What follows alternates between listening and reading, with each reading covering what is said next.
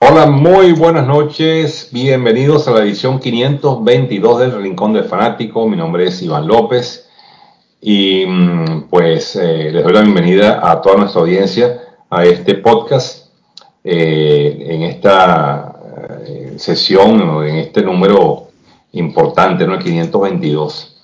Ya estamos ya próximos a entrar en épocas navideñas, ya prácticamente se fue el mes de noviembre y bueno, muy complacido de estar aquí con todos ustedes. Como siempre, me acompaña mi amigo Roberto Torres y Luis García, que se nos va a incorporar un poco más tarde, eh, pero igual, igual lo tendremos acá con nosotros. Roberto, buenas noches, ¿cómo estás? Iván, muy buenas noches, la verdad muy contento aquí ya en esta recta final del año y pues, estoy traído papá, increíble, ¿tú qué tal? Bueno, bien, bien, también, este, ya como te digo en, la, en las postrimerías del año y bueno, eh, pues eh, ya con, eh, digamos que mm, finalizando algunas actividades deportivas de ya por esta temporada, parece mentira, pero el año se fue muy rápido y, bueno, fue como un suspiro, ¿no? Realmente nos quedamos ya, eh, ya se nos acabaron los deportes a motor por esta temporada. Y, bueno, eh, así como esto, pues vienen otras ligas y vienen como todos los años, es un proceso cíclico donde eh, terminan cosas y empiezan otras. Así que bueno, vamos por esa, Roberto. ¿Qué nos traes para hoy? Cuéntame.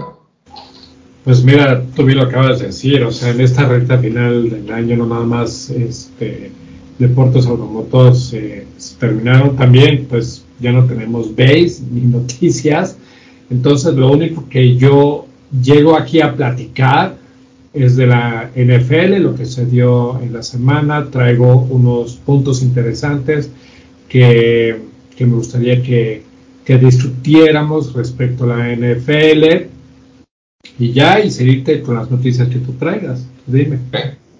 Bien, bien, bien, muy bien. Sí, bueno, eh, por supuesto, como decía, eh, ya pues van mermando eh, algunas disciplinas, por ejemplo, ya como les dije, se acabó la Fórmula 1, de la cual voy a estar hablando, se acabó la MotoGP, de la cual voy a estar hablando, mm, y mm, ya se acabó el béisbol también, por supuesto, y bueno, lo que nos queda en el tapete por los momentos es la, la, Champions League, que tuvo actividades. Eh, y bueno, la NFL que está, bueno, mira, también la temporada se ha ido, como decimos aquí, a la chita callada. Ya estamos en la semana 12 y esto se da demasiado, demasiado rápido. Así que bueno, también estaremos hablando de esto, de la, de la eh, de fútbol americano, de la NFL. Eh, y bueno, eh, lo que se vaya presentando en cuanto a, a, noticias de, de, último momento, ¿no? Yo creo que mm, básicamente nuestro programa de hoy pues se va a, a basar en esto. Súper bien. Y bueno, también, también la NBA, Roberto, también se había, olvidado la NBA, que también es, es otra de las disciplinas que está ahorita, eh, está ahorita, digamos, en plena temporada y, bueno, también mm, pudiésemos hacer un pequeño paneo de, de, cómo va la situación ahí en cuanto a las divisiones, eh, las, las conferencias. Eh, he tenido oportunidad de ver algunos partidos interesantes. Ah, entonces, bueno, pudiésemos también dar un pequeño toque a la NBA, el mejor baloncesto del mundo, como llaman por ahí. Genial. Bueno, muy bien, entonces, este, sin más preámbulos, pues demos, eh, entonces inicio al programa. Eh, entonces, eh, te invito a que, a que hablemos un poco de lo que fue el cierre de campaña en en lo que se refiere a la, a la, Fórmula 1, ¿no? Eso es importante que, que, lo veamos. y bueno, este fue un año, pues, Roberto, donde hubo pues, muchas cosas a nivel, a nivel, digamos, de lo que ha sido esta temporada, ¿no? Una temporada que eh, prácticamente eh, fue dominada de, de principio a fin por, eh, por Max Verstappen, de la escudería um, Red Bull Racing.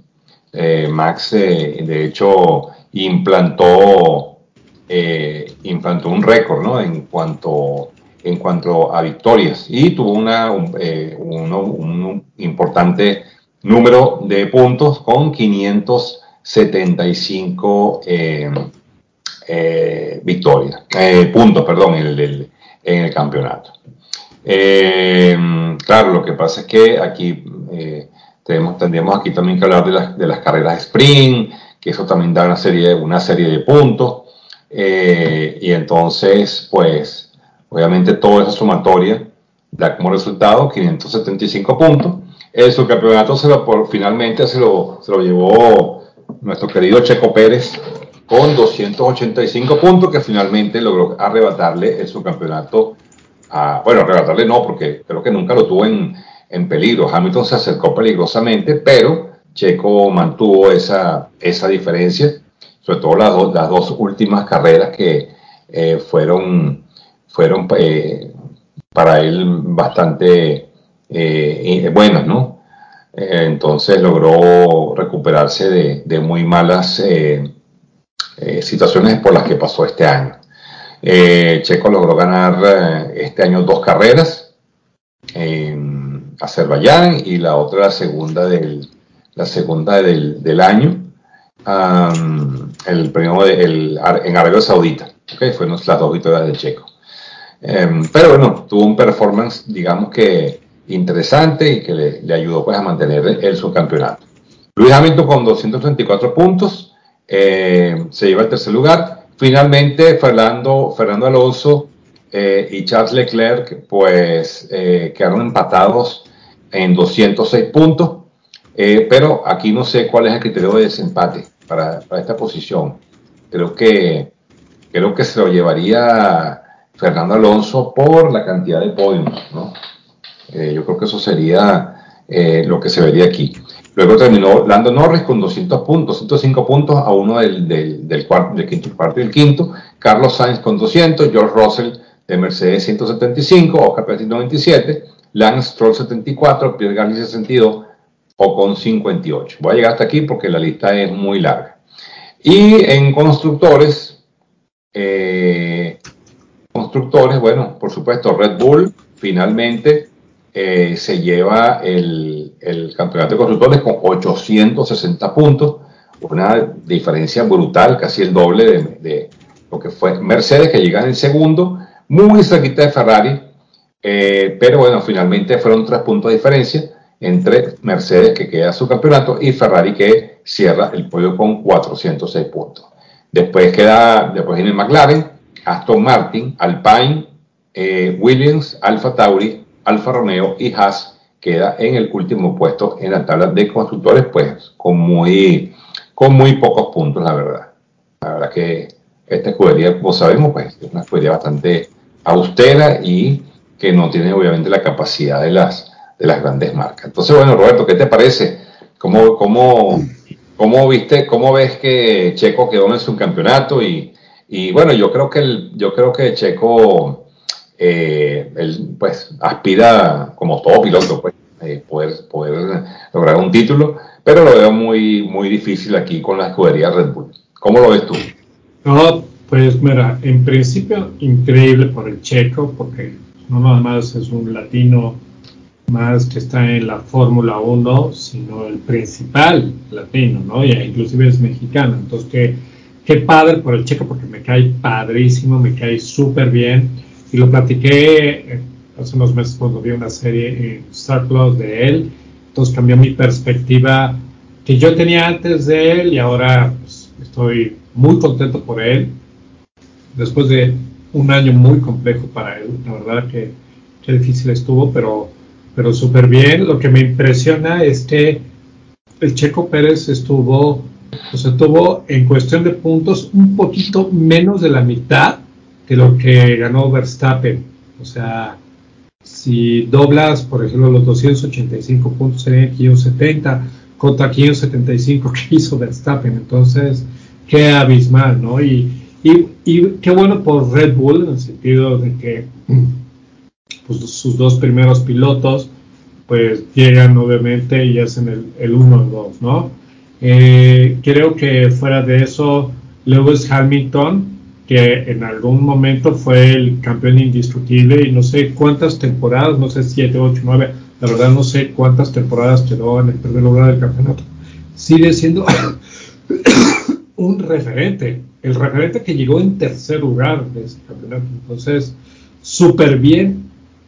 Y por la parte de constructores, oye, pues qué bien que Red Bull haya quedado en primer lugar, luego Mercedes y luego, y luego Ferrari, ¿no? Que según yo, Ferrari ya llevaba como algunos topes eh, dándose en, los años anteriores, ¿no? Entonces, pues creo que fue una, una buena temporada de Fórmula 1 con muchas eh, pero puedo ser altibajos, pero sí muchos comentarios respecto a nuestra parte, de lo que venía pasando.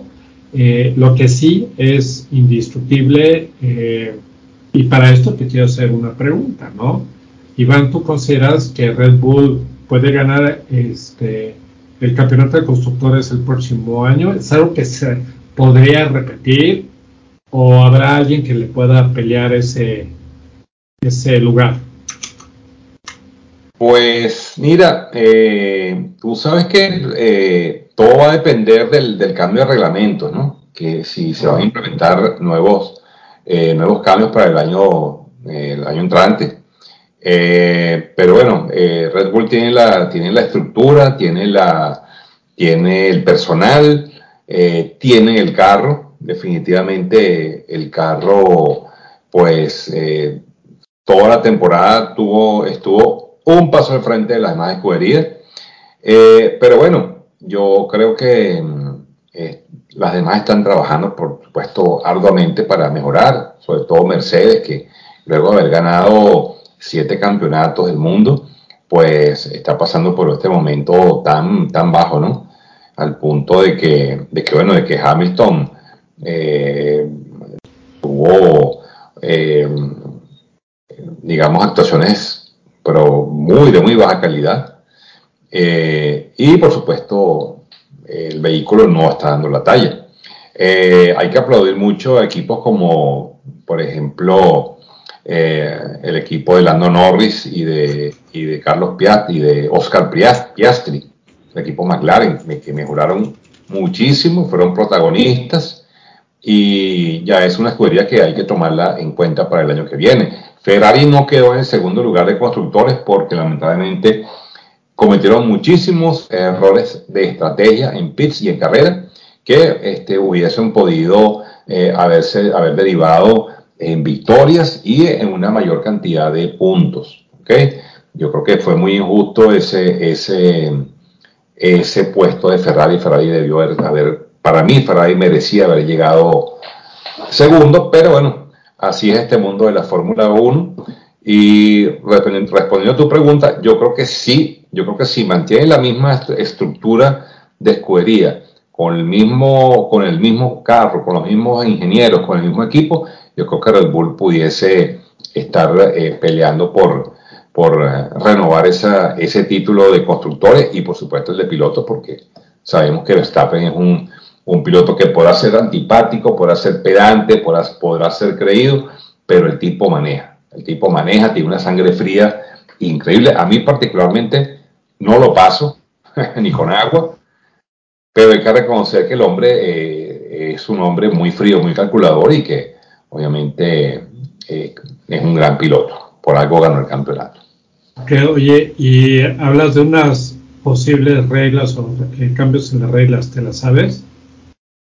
No, todavía no ha salido, todavía no tengo información, pero todos los años siempre hay, algunas modificaciones en, cuanto a la, reglamentación, eh, pero hasta que no salga la información no te puedo eh, contestar la pregunta. Ah, pero bueno, va bien por ahí. Ah, bueno, y la otra temporada que terminó, pues por supuesto, fue la temporada de, de este, de motociclismo. Eh, terminó finalmente eh, una, campaña pues bastante, bastante larga, una temporada que tuvo bastantes grandes premios y donde obviamente el campeonato eh, se lo lleva la escudería Ducati. ¿ok? Eh, Ducati se lleva, se lleva como constructores, se lleva esta temporada. La verdad es que la moto italiana pues eh, ha sido la mejor de todas, ¿ok? inclusive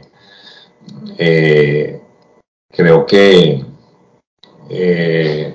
esa hegemonía que tiene ahorita, eh, una, una, una, hegemonía que, que siempre eh, tuvieron los, eh, los equipos japoneses y que ahora pues se ha visto interrumpida pues por la, por la gran calidad de las motos italianas, la Ducati, las Aprilia, las KTM, pues han dado, han dado un salto importante en cuanto a fiabilidad, en cuanto a, lo que es la, eh, el consumo de neumáticos, la potencia, la, la, velocidad en punta. Y entonces, bueno, básicamente se adueñaron de, se adueñaron de toda la MotoGP y bueno, por supuesto que estamos viendo, ah, estamos viendo aquí la, el resultado. ¿okay?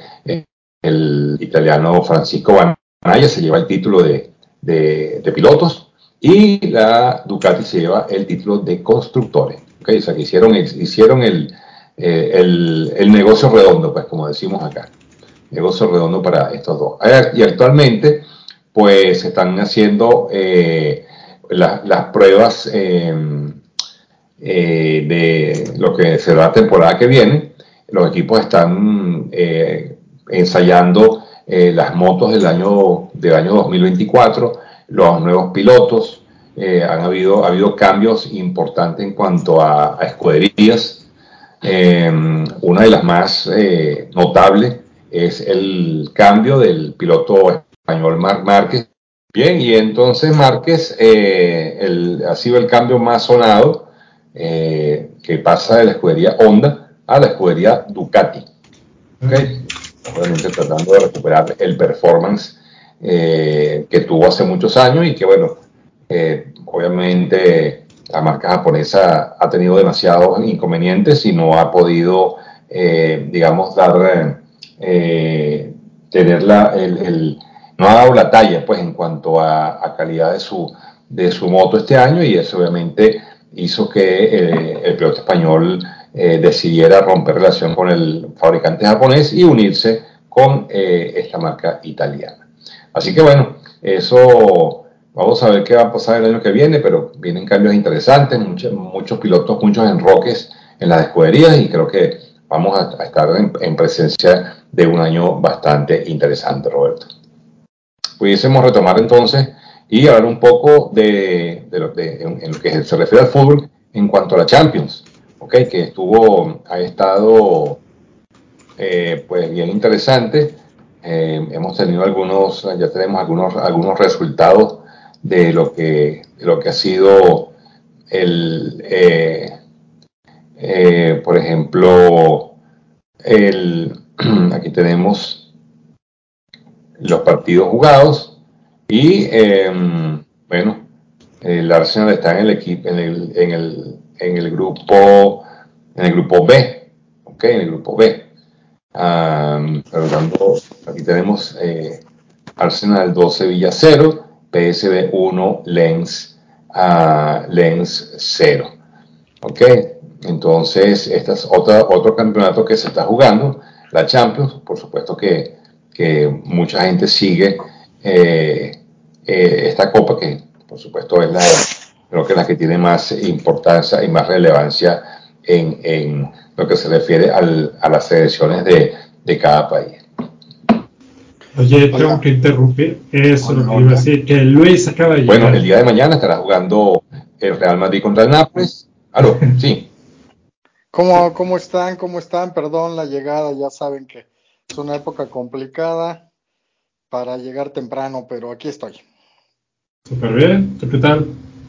Bien, bien, muchas gracias. Este, ya escuché que están, que estás Iván en pleno eh, repaso del, de la Champions, ¿no?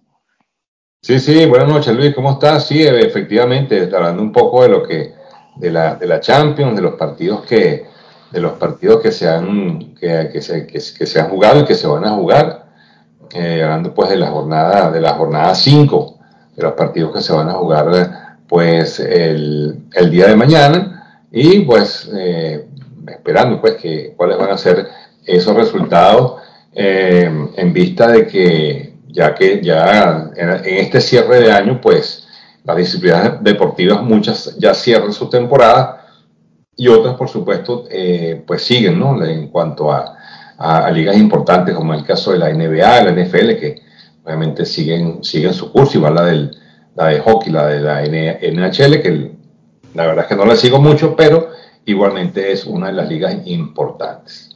Eh, ¿qué, nos, ¿Qué nos cuentas, Luis? ¿De qué, de, qué, ¿De qué nos quieres hablar también? ¿Nos vas a acompañar? Cuéntame. Sí, sí, mira, pues la verdad del, de, de la Champions no puedo hablar mucho porque no he tenido posibilidad, se me complica mucho los horarios para ver los juegos. Simplemente escuché en el radio que hubo un partido entre el Newcastle, creo, contra el Paris Saint Germain que estuvo muy Em, muy amañado, ¿no? Muy em, a favor del Paris Saint Germain. Eh, jugaron en, en, Francia y Newcastle este, iba ganando 1-0.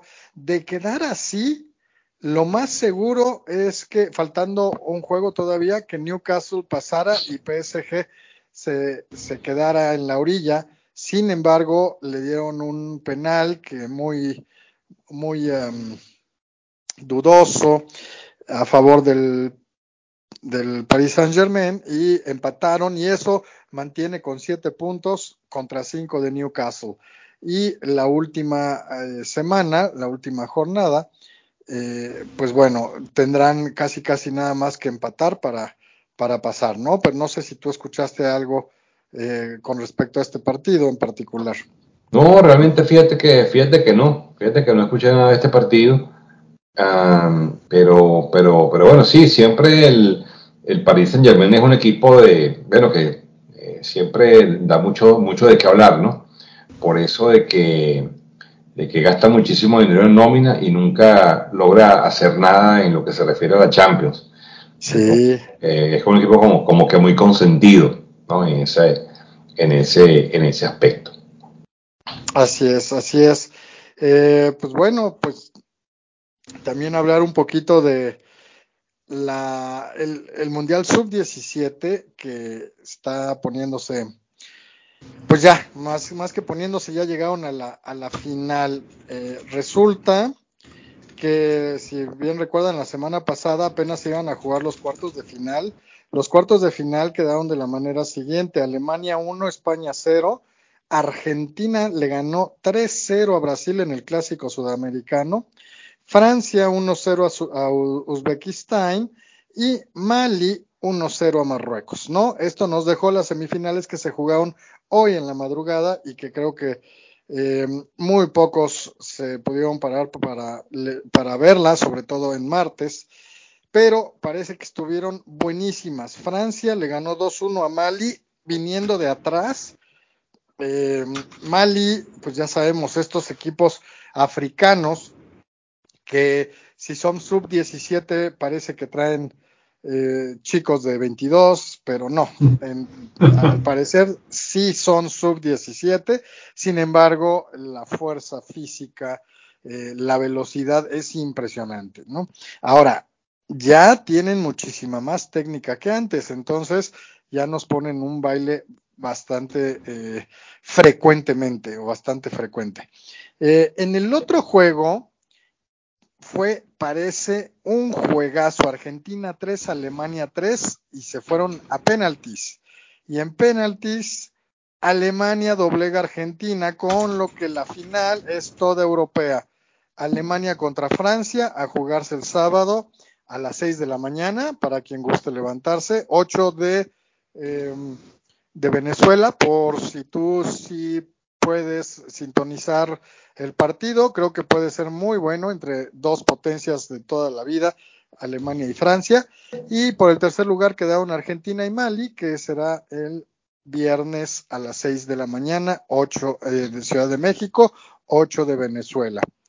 Em, son bien interesantes estos torneos porque todavía ves a jovencitos con una gran energía, una gran emoción, una gran em, este, pues pasión simplemente por jugar, em, aunque todavía hay algo de, de inocencia, pero también hay algo de desparpajo, ¿no? De ganas de intentar cosas que salen pocas veces y que ya en, en la vida profesional es más difícil intentarlas. Y pues bueno, eh, simplemente ya esta es la última semana y, y, veremos si se corona Alemania o Francia. Creo que ninguno de los dos había sido campeón de este torneo sub-17. Habrá que revisar simplemente. Así es, así es. Eh, va a estar muy interesante eh, todas estas, estas divisiones, ¿no? Así que, bueno, es cuestión de, de, esperar el resultado, pero bueno, ya, como yo había dicho, pues el equipo ya, ya los, equipos brasileños ya no, ya no asustan, ya no asustan mucho. Y ya les conocen el, ya les conocen el juego y ya yo creo que Brasil dejó de ser esa, esa potencia futbolera, eh, aunque siempre sus jugadores son muy codiciados, ya Brasil pues es un equipo pues descifrable eh, a, través a través del tiempo. ¿Qué piensan ustedes que le sucedió a ese yogo bonito, esa verde amarela tan eh, vista, tan, eh, tan, tan mágica, ¿no? Eh, donde, ok, ya no eran los tiempos, ya no nos tocaron los tiempos de Pelé y Babá, Garrincha y todos ellos. Sin embargo, sí nos tocaron, por ejemplo, en los 80, Zico, Sócrates, Tonino Cerezo, Falcao, etcétera, y luego en los noventas con eh, Romario, Ronaldo, Ronaldinho a finales de los noventas, eh, Bebeto, etcétera. ¿Y qué pasó después de los años 2000? Han salido a cuentagotas y tal vez el más renombrado pues es, es Neymar, que queda muy, muy lejos de todos estos que he mencionado. ¿Qué, ¿Qué creen que haya pasado con el fútbol brasileño? Yo, yo creo que más que más que ha pasado con el fútbol brasileño, yo creo que yo creo que los demás equipos a nivel mundial han evolucionado, que ya eh, ya conocen ya conocen mucho del, fútbol suramericano, eh, inclusive muchos técnicos han copiado eh, su, su, su manera de jugar, su esquema eh, y por supuesto que las, individualidades pues también tienen mucho que ver en todo esto, ¿no? Eh, lo vemos justamente en, jugadores específicos, eh, grandes estrellas que han salido obviamente de Brasil, pero creo que eso ha ido mermando mucho y, como te digo, me parece que ya le tienen tomado el pulso a Brasil. si te pones a ver en la tabla de clasificación para las las eliminatorias para el Mundial, Brasil está fuera en estos momentos del Mundial. Algo nunca antes pensado, está en el séptimo puesto. ¿Ok? Sí, eh, sí, sí, sí, una situación bastante, bastante crítica la, de, la del equipo verde amarelo, dicen por ahí.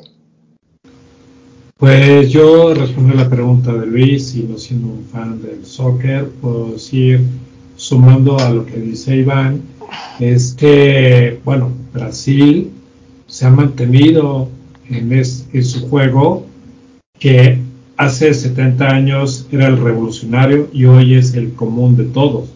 Brasil tendría que haber evolucionado a lo que hoy es en día, ¿no? Que tienes, por ejemplo, lo que decía Luis, jugadores africanos que son súper rapidísimos, una técnica mucho mejor entonces, si Brasil tuviera, no sé, esta super técnica, pues hacerla muchísimo mejor y hacer que tus jugadores jugaran mucho mejor.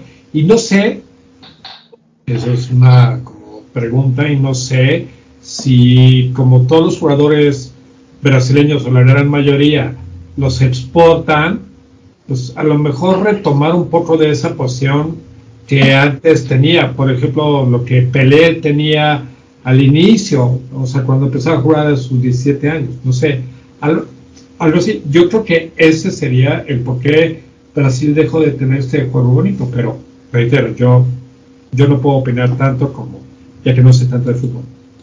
Sí, eh, yo, yo siento que eh, al ser los jugadores más rápidos, más fuertes, más físicos, más altos, pues Brasil también tuvo que competir en la fuerza y queriéndose poner alto por tú, pues han dejado de lado esa magia, ese toque, ese túnel, ese eh, sombrerito, eso, porque llegan los otros jugadores y, pues ya no se dejan comer tan fácil, ¿no? Y eso ha ido evolucionando poco a poco para que pues se haya perdido eso y hayan tenido que entrarle más bien a la parte física.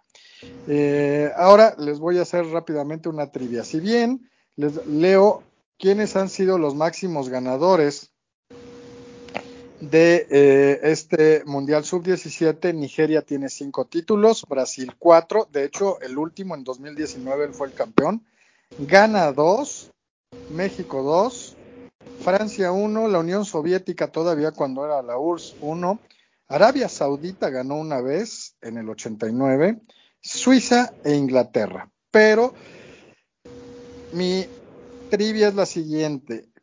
¿A cuántas finales ha llegado el equipo nacional de México eh, en este Mundial Sub-17? Pues al menos a dos, porque dices que fue el campeón. Probablemente tres. Ok. Iván, Iván, tú yo, yo la verdad es que no, no, no desconozco un poco esa información, eh, sobre todo de México en su 17. Creo que ha tenido buenos desempeños. Eh, sin embargo, eh, no sé, me, parece que, me parece que dos veces. Ok, ha llegado a cuatro, ha ganado dos y ha perdido dos, pero lo más interesante es que ha llegado a cuatro finales de los últimos, bueno, sin contar este, de los últimos ocho mundiales. Incluido el último mundial que, se jugó en Brasil, fue Brasil 2, México 1, la final.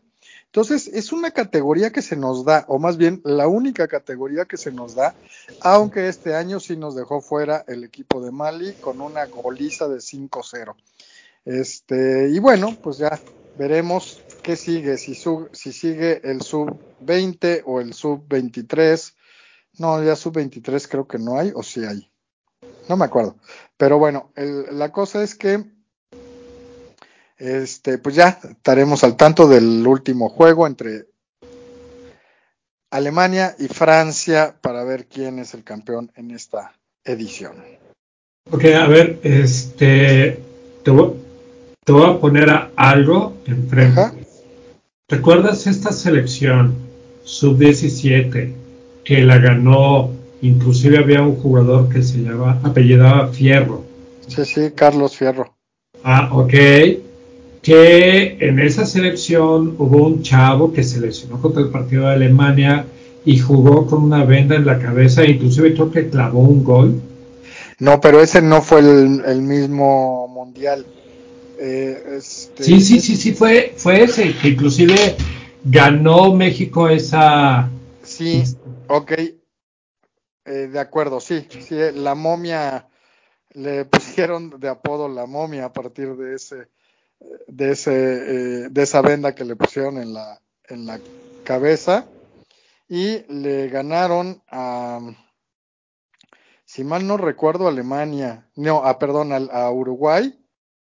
Ese fue en México mil, 2011. Eh, este, pero bueno, perdón, ¿cuál era tu, tu pregunta? Ya me, me seguí yo con el, la historia. Sin ningún problema. México va a llegar a muchos mundiales de estos sub-17, va a ganar muchos, pero sabemos que hasta ahí va a llegar. ¿Y por qué? Porque existe mucho negocio de los promotores con jugadores tan arcaicos como era el Bofo Martínez o el Bofo Bautista. Bautista. ok. Y este Guillermo Ochoa y el Chicharito. Y en vez de que este, este tipo de jugadores ascienda a equipos actuales y a lo mejor se ha exportado y a lo mejor lleguen a la selección nacional, nunca va a pasar porque en México es bien sabido que las selecciones están hechas por los compadrazgos que hay, por los negocios que hay, y eso hace la diferencia. Por ejemplo, estoy seguro que la selección alemana o la selección francesa debe tener jugadores que hace unos años eran sub-17 o algo así. No sé si estás de acuerdo con eso porque por eso el fútbol de México es tan mediocre. Sí, sí, desde que empiezan a haber eh, dirigentes y, y, representantes ya se echa a perder todo.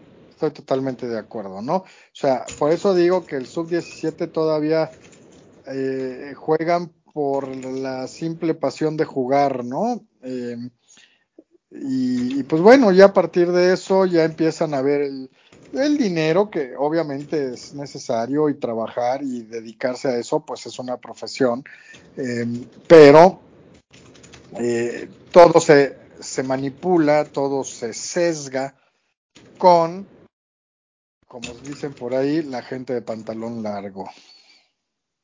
Exacto, nada más para cerrar este tema. Cuando, como al mes de que ganó México, ese es 17, vi una entrevista que hicieron algunos de estos chavos y le decían, oye, ¿y dónde tú quieres jugar con el nivel que traes y demás? Pocos dijeron, obviamente la Liga Mexicana, la mayoría dijeron España, Inglaterra, no sé qué, no sé qué.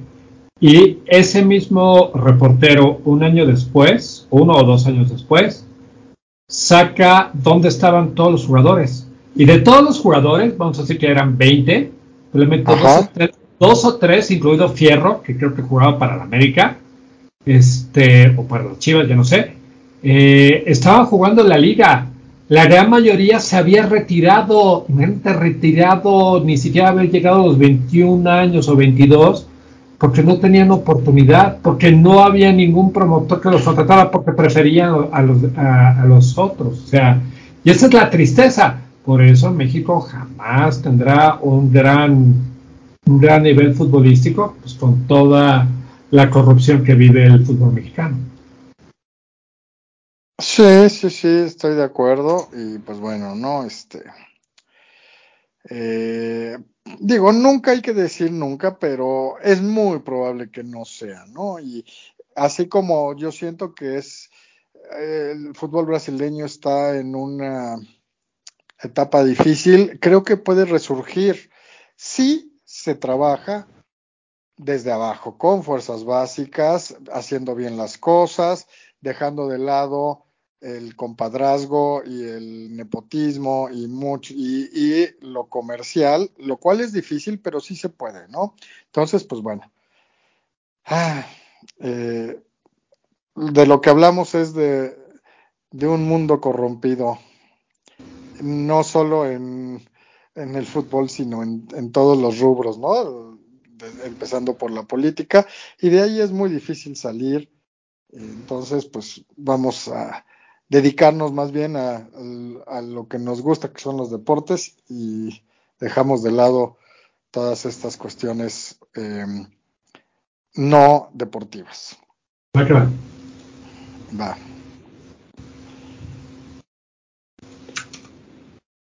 ¿Con qué nos seguimos entonces? Bueno, yo, yo creo que pudiésemos brincar ya a la NFL, ¿no? Porque ya yo no tengo más, más noticias. Ah, bueno, de, quiero cerrar el fútbol diciendo, no sé si vieron el, el, el gol eh, que fue considerado el mejor gol del fin de semana, por cierto, Roberto, felicidades, porque fue, por, fue hecho por el jugador eh, Garnacho. Este, un gol de chilena, una cosa, un gol de esos que son, que tú ves una sola vez en la vida. En el partido donde el Manchester United derrota al Everton tres goles por cero. ¿Tú pudiste ver ese, ese gol, Luis? No, no lo vi. Bueno, te o invito, te invito okay. que si puedes buscarlo, lo veas, porque de verdad fue una, una real joya lo que marcó este muchacho. Ok, ok, buenísimo. Lo voy a buscar, por supuesto, y, y este. De verdad que vale la pena. Ok, de acuerdo. Muy bien. Bueno, entonces, mm, ¿qué les parece si comenzamos con la NFL ya para como último tema del podcast? Genial. Bueno, venga. Perfecto.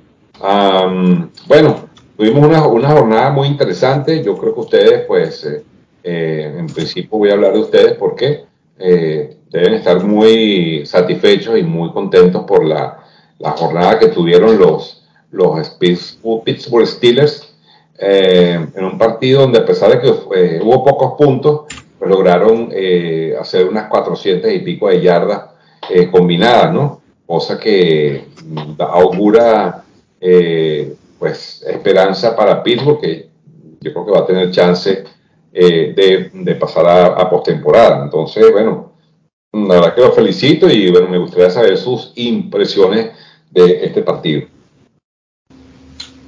A ver, yo no lo, yo no lo vi. Roberto. Ok, a ver, yo no lo vi, sí tengo comentarios, pero Luis, ¿tú viste el partido?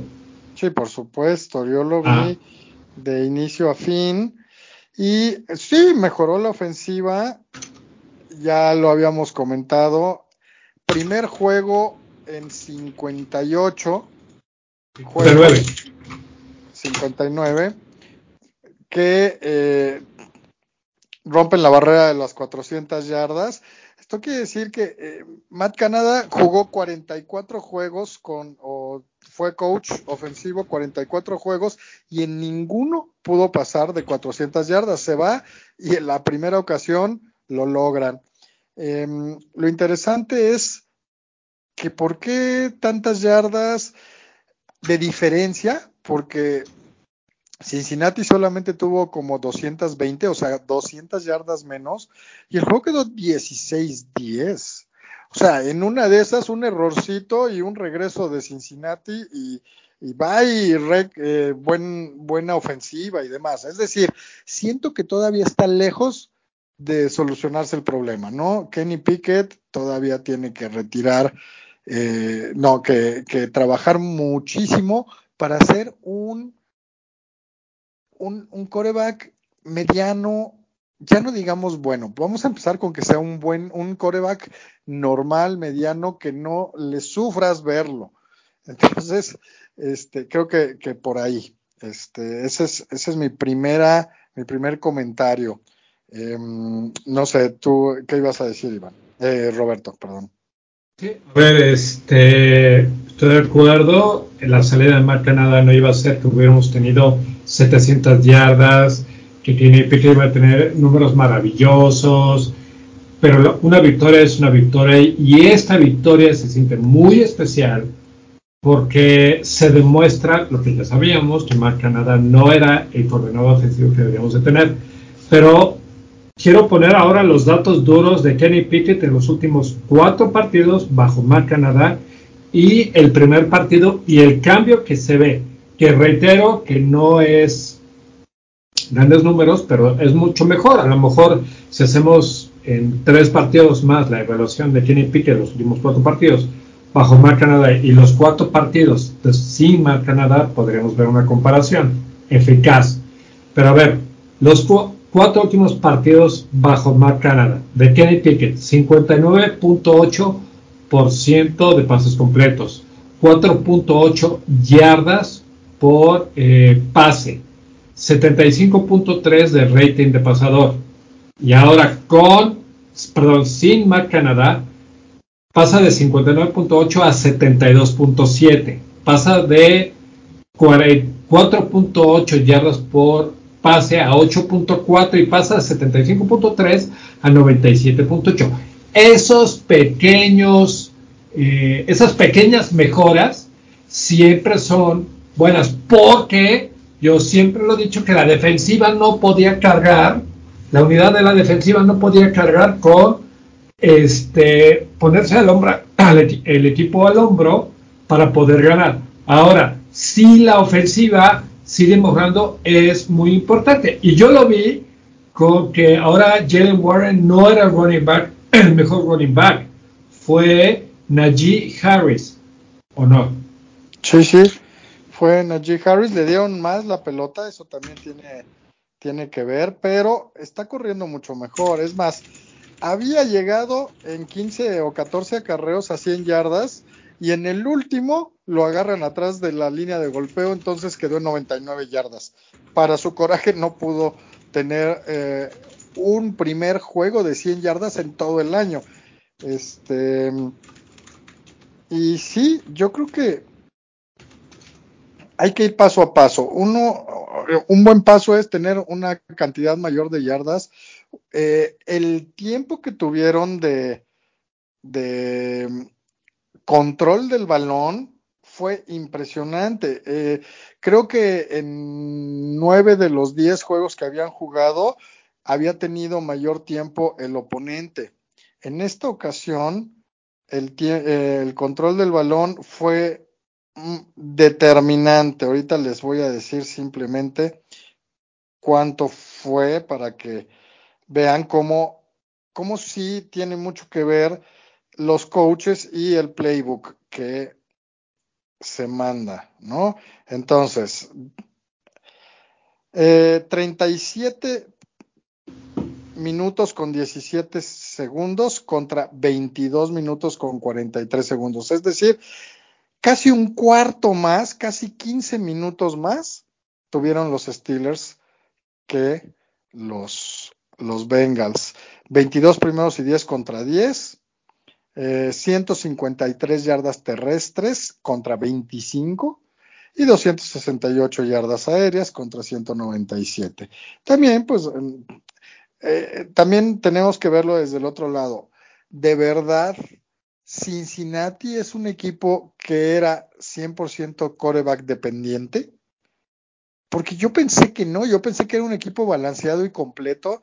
Y bueno, Tampoco está T. Higgins, que también es pieza fundamental, eh, pero creo que, que, que, Cincinnati se cayó, se desmoronó, se decepcionaron y, y pues ahora ya creo que se van a quedar en el último lugar de la división norte. Sí, es el Cincinnati sin Joe Burrow.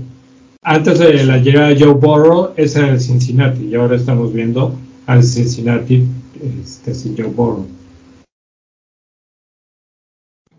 Sí, de acuerdo. es lastimoso porque la verdad es que creo que no se puede ser tan, tan quarterback dependiente, ¿no?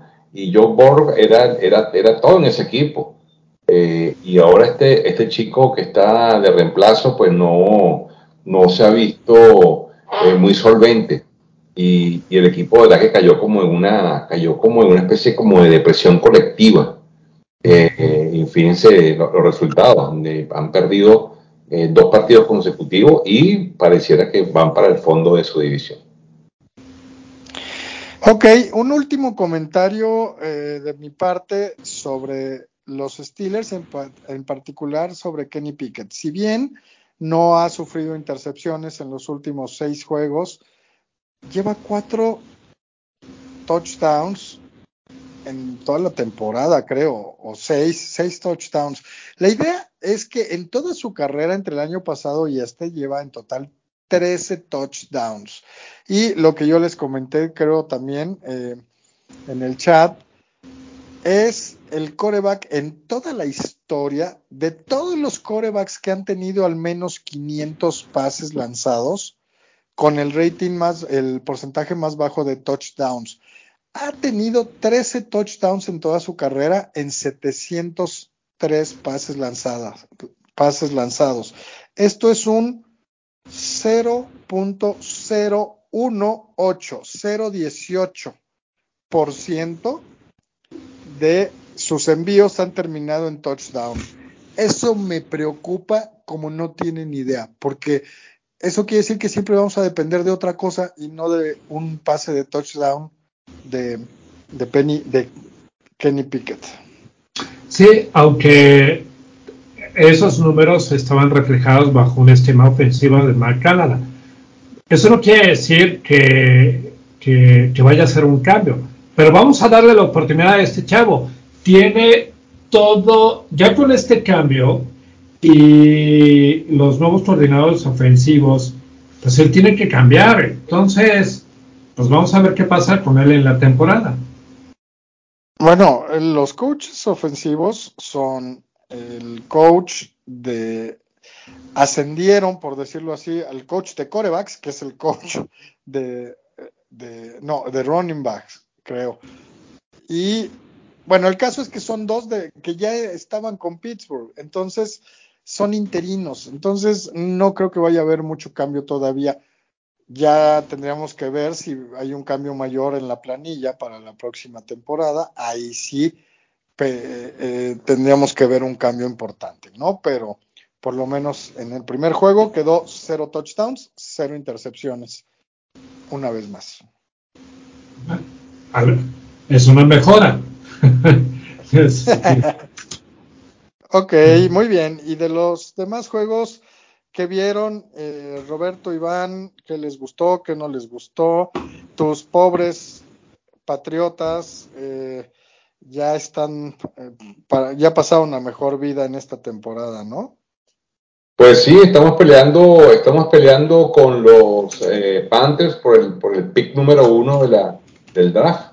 Ya se puede decir que con 2 y 9, eh, pues no, no, no, se puede, no se puede ya hablar sino del año 2024.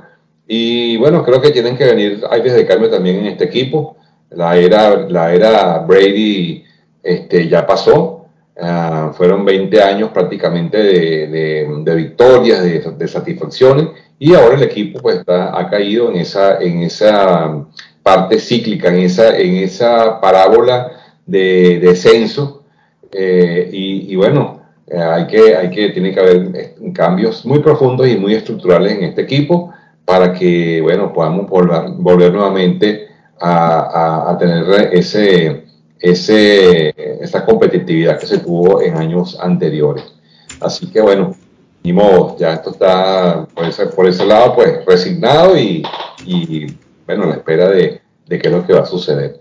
Por otro lado, eh, los partidos del Día de Acción de Gracia, pues tuvimos, eh, eh, de todos los partidos, pues tuvimos una única sorpresa y fue la victoria de los Packers como visitante este, ante los Leones de Detroit, que no les alcanzó para alcanzar a los Packers y perdieron en su casa el Día de Acción de Gracia como normalmente les sucede. con todo y eso, pues el equipo sigue líder en la división con 8 y 3 pero bueno, vio muy mal este, del Goff con dos, dos intercepciones. Eh, obviamente, pues siempre se ve muy inseguro, eh, sobre todo cuando está fuera de la bolsa de protección. Eh, los demás partidos, pues bueno, una, una, paliza que le dio Dallas a, a, los Commanders. Este equipo de Dallas, pues, dicen los entendidos que únicamente le gana equipos malos. Yo estoy de acuerdo.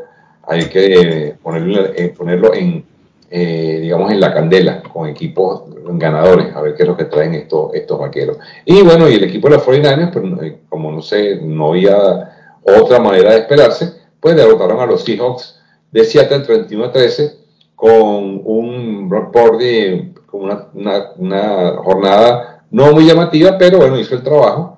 Eh, Christian McCaffrey, bueno, portentoso como siempre, 114 yardas y dos anotaciones. Y Divo Samuel, pues también haciendo ese trabajo eh, escondido que, que, parece que no moja pero empapa, con buen performance. sí, sí, de acuerdo. Sí, tal cual. Y bueno, y el día, y el día viernes, que, que, fue otro, otro, otro día que es un poco común, pues bueno, los Dolphins eh, pues dieron un, un, paseo a los alicaídos Jets eh, por 24 a 3. Esa fue la, la, digamos, la jornada especial de acción de gracia. Muy bien, muy bien. Fíjate, un comentario que traigo es que, bueno, y eso siempre pasa, y más en México, tenemos muchos fans de los Cowboys que ya dicen, después de esta paliza que le metió eh, a Commanders de 45 a 10, se les olvida perdón, que Dallas, esas ocho victorias que le ha tenido, han sido a estos equipos con, este, con estos récords, ¿eh? Gigantes de Nueva York le ha ganado dos veces, pero Gigantes tiene 3-8. Washington 4-7, Patriotas 2-8, Jets 4-6, Carolina 1-9, Rams 4-6 y Chargers 4-6. Entonces, antes de que se aceleren pensando que ya son el siguiente campeón del Super Bowl, hay también que recordar que ganarles a equipos con marca perdedora, pues eso no te hace el mejor este equipo, ¿eh? Sí, de acuerdo, este, pero bueno, año con año hay cierta esperanza para Dallas.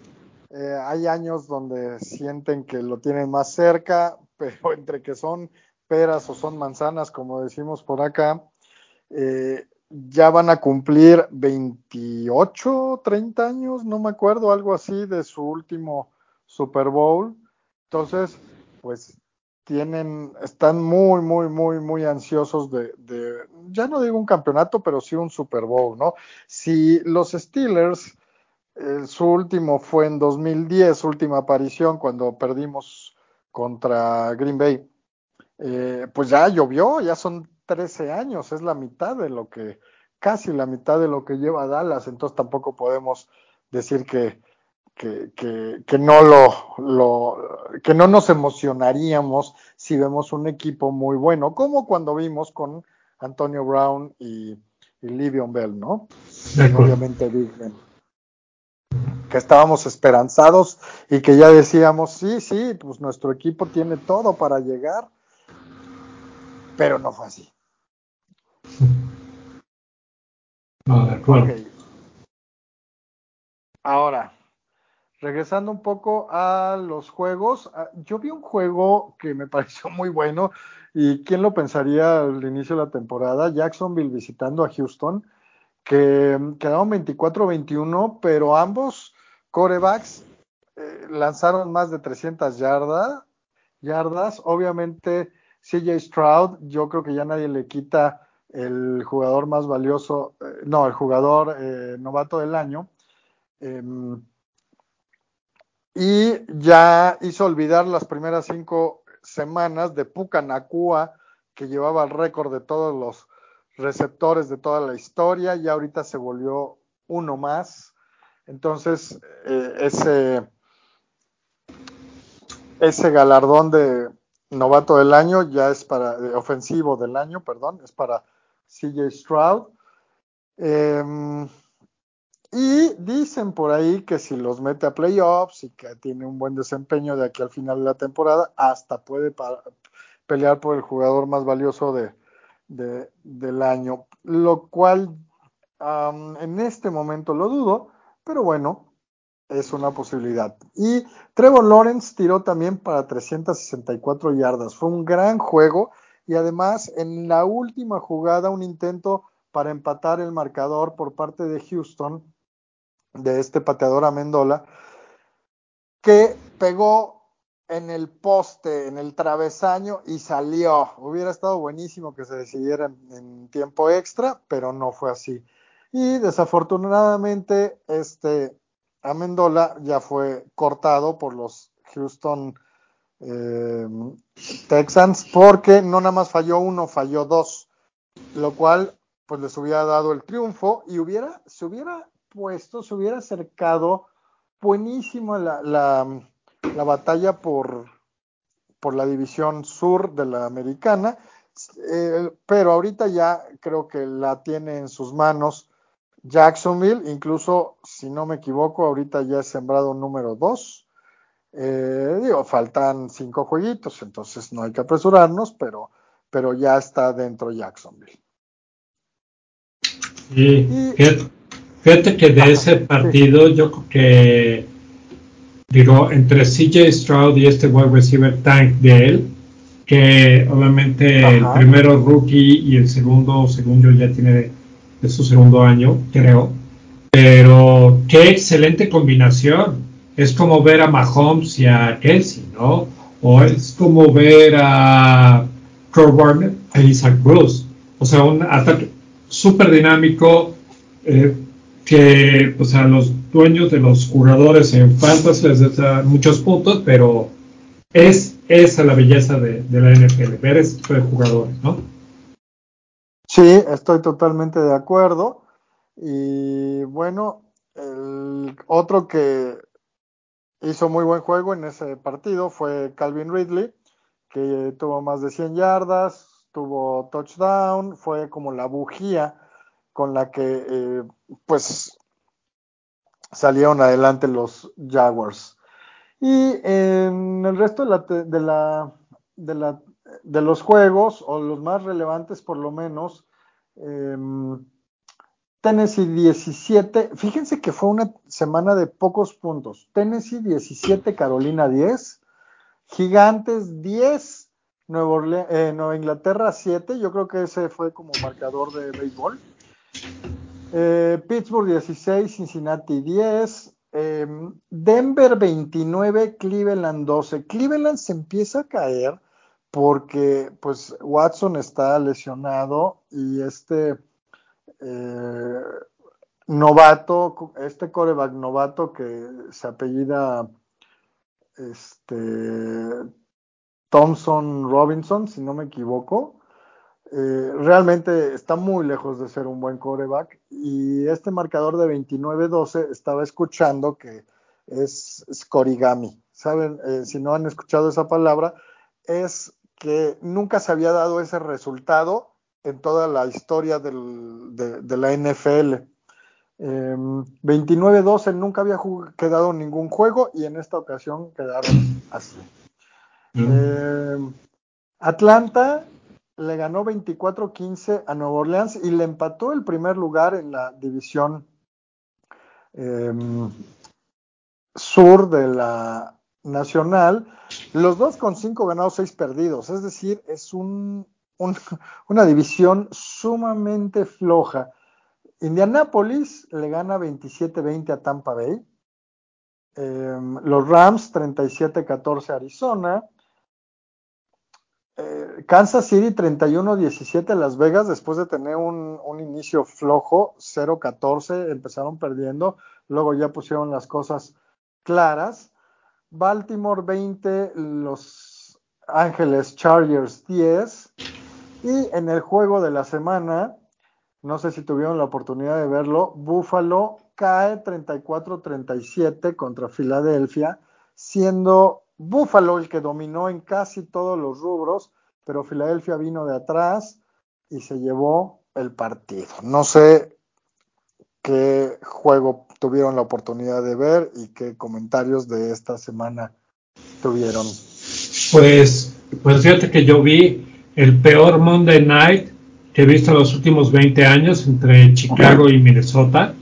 Y solamente me quedé viéndolo porque en tu liga iba perdiendo por 10 puntos y entonces con dos jugadores gané por 1.4 puntos. Solo por eso, porque si no, no sé, hubiera perdido el tiempo de alguna otra manera. Eh, sí, últimamente ha habido lunes por la noche, últimamente me refiero a los últimos años, no sé si se acuerdan el año pasado, un partido, creo que Indianapolis 11 puntos, Denver 10, que fue muy similar al juego de ayer, que decías, híjole, realmente este es prime time, este juego merece estar ahí, para empezar desde los equipos, ¿no? Chicago, Minnesota, todavía con Kirk Cousins podía eh, eh, tener un buen nivel, pero con lo que vimos ayer realmente, híjole, ¿no? O sea, creo que las selecciones de juegos de prime time y de lunes por la noche en particular pueden ser mejores. Y de jueves por la noche, que también de repente nos ponen unos bastante eh, aburridones. De acuerdo. Y pues bueno, no sé eh, si quieren, vemos rápidamente nada más los standings, eh, sin darle lectura a todos. Sí, ¿cómo estaría ahorita el playoff? los playoffs en caso de que terminaran en este momento. Eh, en la Liga Americana, el primer sembrado sería eh, los Cuervos de Baltimore, con 9 ganados, 3 perdidos. El segundo sería Kansas City con 8-3, Jacksonville 8-3, Miami 8-3. Es decir, todos estos cuatro equipos tienen medio juego de diferencia nada más. Y son, serían los campeones divisionales. El número 5 sería Pittsburgh con 7-4.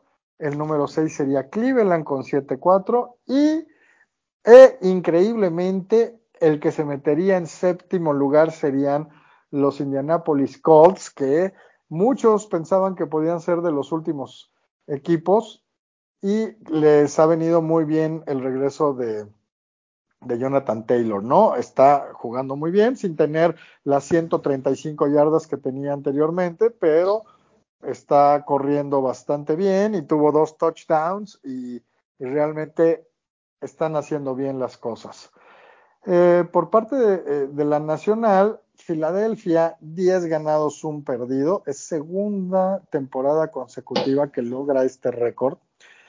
Em, luego viene San Francisco, 8-3, que a mi juicio otra vez está retomando la etiqueta del mejor equipo de la liga, probablemente. Eh, y creo que la próxima semana es ese agarrón justamente de San Francisco contra Filadelfia. En tercero está Detroit, que sorprendentemente, cayeron contra Green Bay. Atlanta con récord negativo, pero pues es el sembrado número 4 porque ganaría la división. Dallas a la inversa sería el primer comodín con 8 ganados, 3 perdidos. Seattle 6-5 e increíblemente después de su derrota de ayer, Minnesota sería el séptimo lugar con 6 ganados, 6 perdidos. Faltan 5 juegos, eh, sí, 5 juegos a la mayoría, entonces pues todavía está lejos de consolidarse esto, pero es obvio que ya se ven quienes se perfilan para campeones divisionales por lo menos. Claro, y cómo va a estar la, la pelea por juegos, por juegos, por eh, quedarse como comodín, ¿no? Entonces, también muy a, Claro, Sí, sí, por supuesto. Y eh, aunque creo que todavía no oficialmente, pero ya tenemos a dos eliminados. El primero es em, Carolina con un ganado, 10 perdidos. El segundo, Nueva Inglaterra con dos ganados, 9 perdidos. Y desafortunadamente para Carolina, por más que vaya perdiendo, a él ni le importa porque su primera selección es de los Chicago Bears, porque el año pasado subieron para tomar a CJ, eh, digo, a, um, este Bryce Young, Bryce Young, en vez de tomar a CJ Stroud, pero ese es siempre el dilema, ¿no? ¿Quién va a ser mejor? Pues ahora sí que no se puede saber hasta la primera, segunda temporada, y en este caso claramente va a tener una mucho mejor carrera CJ Stroud, que se quedó con el equipo de Texas, de los Texans, perdón. perdón. De acuerdo. Muy bien. Pues, si quieres, ya para terminar, porque creo que Iván al parecer se desconectó. Oh, aquí estoy. Ah, ah, aquí estás, buenísimo. Este, no sé si quieras, Iván, dar nada más los equipos para, digo, los partidos de la próxima semana y ver cuáles son los más eh, interesantes. Sí, sí, por supuesto. Semana, semana, eh, semana 12, ¿no? 13. 13, 13, 13. 13. Semana 13. Bueno, muy bien.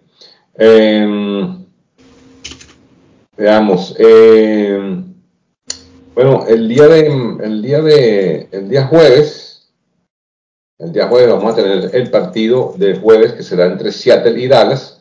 Seattle en Dallas es un partido que se me, se me antoja interesante. Eh, Seattle es un equipo un poquito, un poquito más puesto que, que Commanders y pudiese ser un termómetro para ver de qué está hecho este equipo de Dallas.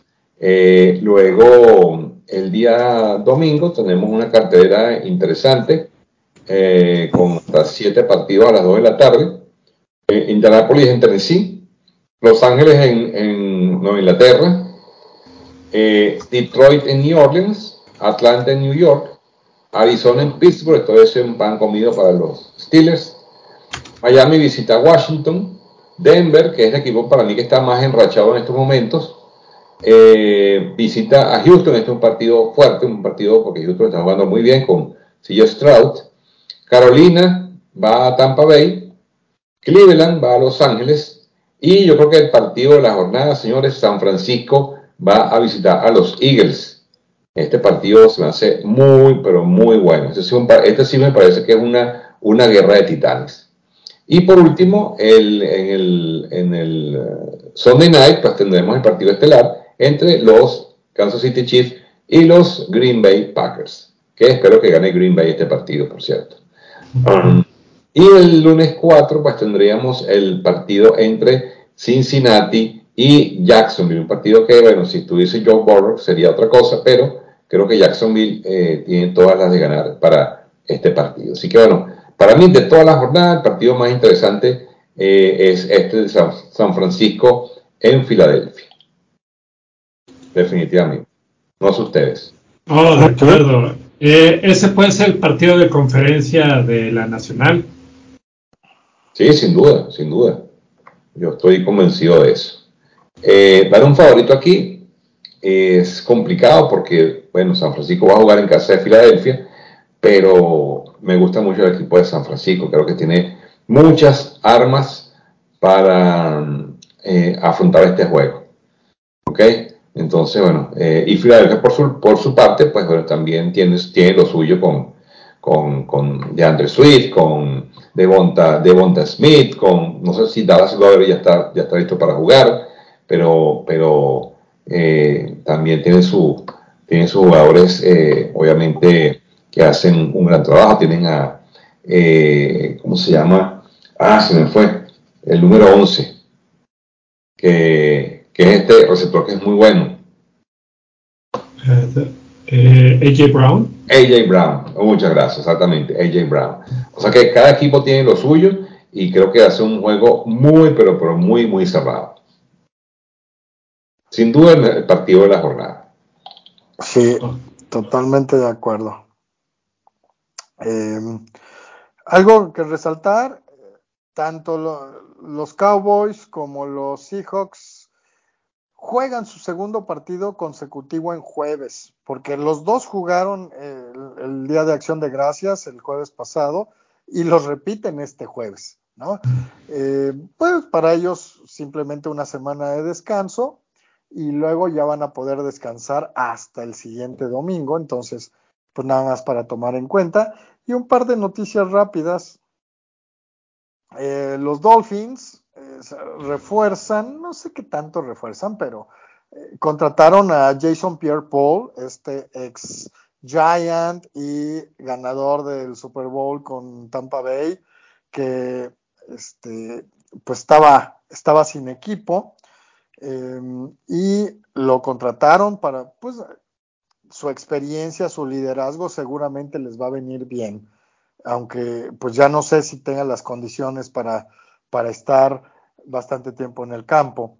Y la otra, de quien estaba hablando bien, Jonathan Taylor, va a estar de dos a tres semanas fuera porque tuvo una cirugía en su, en su este, dedo pulgar que se lesionó en el juego pasado, ¿no? Desafortunadamente, yo lo tengo en una liga de fantasy y creo que tú también, eh, Roberto, en otra, pero pues bueno, va a estar fuera de dos a tres semanas, seguramente lo podremos retomar para playoffs en caso de calificar. Y, ajá. No, no, no, es que yo iba a decir que sí, porque yo sí voy a pasar los playoffs. Me lleva.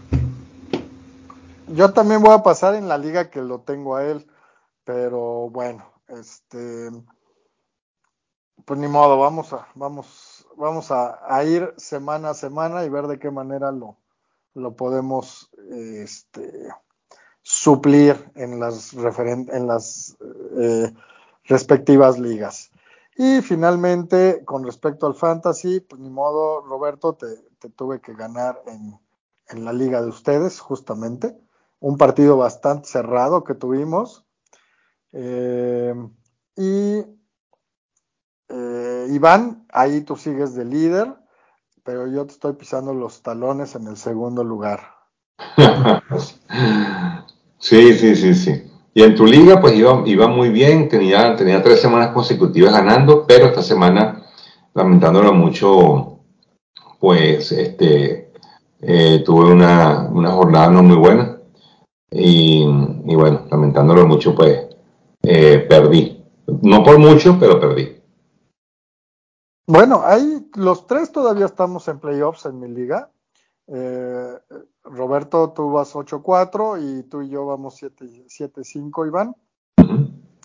Y, y, bueno, pues eh, vamos a intentar cerrar fuerte y ya sabemos, hacer las mejores elecciones, sobre todo para, para suplir a los lesionados, para suplir todavía a los, a, a los que descansan, todavía una o dos semanitas más. Y pues bueno, ¿no? Ya para estar listos para los playoffs en el fantasy también. Sí, yo tengo un poco, yo tengo como cinco jugadores en bye esta semana. Impresionante. Chini, yo no juego contra ti. Yo sí, es lo que estoy viendo. Entonces ah. eso está bien, aunque yo también, ¿eh? Tengo por ahí tres o cuatro. Eh, entre ellos Lamar Jackson, que pues no me ha dado tantos puntos como yo esperaba esta, esperaba esta temporada, entonces voy a tener que suplirlo con Matt Stafford, eh, esperando que tenga un desempeño como la semana pasada contra Arizona, lo cual dudo que, se dé porque creo que le toca, no sé si Kansas o a ver qué onda, a ver qué, equipo no, le toca contra Cleveland. Ups, no, creo que lo voy a tener que cambiar. Pero bueno, ya, ya, ya estoy eh, haciendo hipótesis que tendremos que ver que, cómo lo solucionamos. Y bueno, pues con eso yo creo que vamos cerrando. No sé si traigan algo más. Sí, sí, sí, sí, sí, traigo algo más. Este, es solamente platicarles de, de el día 5 de diciembre sale a la venta los boletos para el Mexico City Series eh, de la MLB, que es el World Tour, que se va a jugar el 27 y 28 de abril del 2024 aquí en México entre los Houston Astros contra los Colorado Rockies, ¿sale? Y entonces pues ya están los boletos y quiero platicarles cómo están, pero ya que conciertos, eventos deportivos, todo está carísimo. Pues esto no se queda atrás, ¿eh? ¿eh? pues a ver, ahí les va. Eh, atrás de primera, atrás de obviamente home y atrás de tercera, los boletos son VIP y cuestan 4.800 cada uno. ¿Sí? son 240 dólares y ahora la, la, neta no sé si son por día o si son por la serie, pero bueno. Eh, si nos vamos, por ejemplo, al piso este, atrás de, de estos de acá, serían, eh, eh, bueno, no, no, sé cómo se dirán, pero son boletos de 1.580 pesos, que son algo así como 79 dólares, casi 80 dólares. Y como esos, pues hay varios, ¿no? Hay diferentes zonas que no lo entiendo muy bien. Y el boleto de menor costo es de 780, que debe ser muy probablemente atrás del estacionamiento, atrás del último lugar, el estacionamiento, sí, ahí ese cuesta 780 y hay de todo. Le decía 4800, 3300, 2600, 1980, 1500, 980, 780. Entonces los boletos se van a dar ya a partir del, del 5 de diciembre. Y sí, me quiero llevar a mi papá, entonces cuando los compre, al día siguiente, o más bien al podcast siguiente, les, platico qué, tan caros estuvieron todo. Ok, bueno, pues sí, ya los espectáculos son eh, pues cada vez más caros, cada vez más eh, disfruto que pude ver muchas, muchas, muchas cosas eh, en, mi vida de, deportes y de espectáculos musicales, sobre todo conciertos, festivales y demás, porque ahora sí está muy, muy elevados los precios. Pero bueno, así es la vida actualmente. De acuerdo. Muy bien, pues ya con esto podemos cerrar el podcast. Ok, bueno, entonces comienzo ya con la despedida. Pues señores, pues muy agradecidos por esta esta nueva entrega, 522, ahí con nuestra audiencia también pues muy agradecido. Y bueno, este, ya estaremos eh, en cuenta para, para el siguiente programa. Recuérdense que vamos a estar en el programa hasta el día 12 de diciembre. Eh, y bueno, nos tomaremos unas merecidas vacaciones para reintegrarnos nuevamente el año que viene. Así que eh, nos quedan dos, dos emisiones del programa y bueno, como siempre, esperando que sea del agrado de todos ustedes. Así que me despido hasta la semana que viene. Y bueno, dejo a Roberto y a Luis para la despedida. Bueno, pues voy yo. Entonces, primero, antes de todo, muchísimas gracias a Luis y a Iván. Muy bueno. Y cerrando este año. Y bueno, recordar a nuestra audiencia que nos puede escuchar a través de las plataformas de streaming de audio más conocidas que hay. Y si nos pueden compartir en sus redes sociales, eso nos va a ayudar muchísimo. Y Luis, tú cierras el podcast, por favor.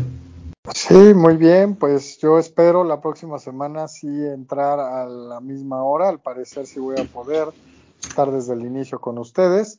Y pues bueno, vamos a, cerrar el, el, mes de noviembre e iniciar el mes de diciembre eh, con no tanto deporte como otros meses del año, pero sí con la recta final del fútbol americano, que nos gusta tanto y pues lo vamos a ir disfrutando y desmenuzando eh, poco a poco para llegar a playoffs en enero.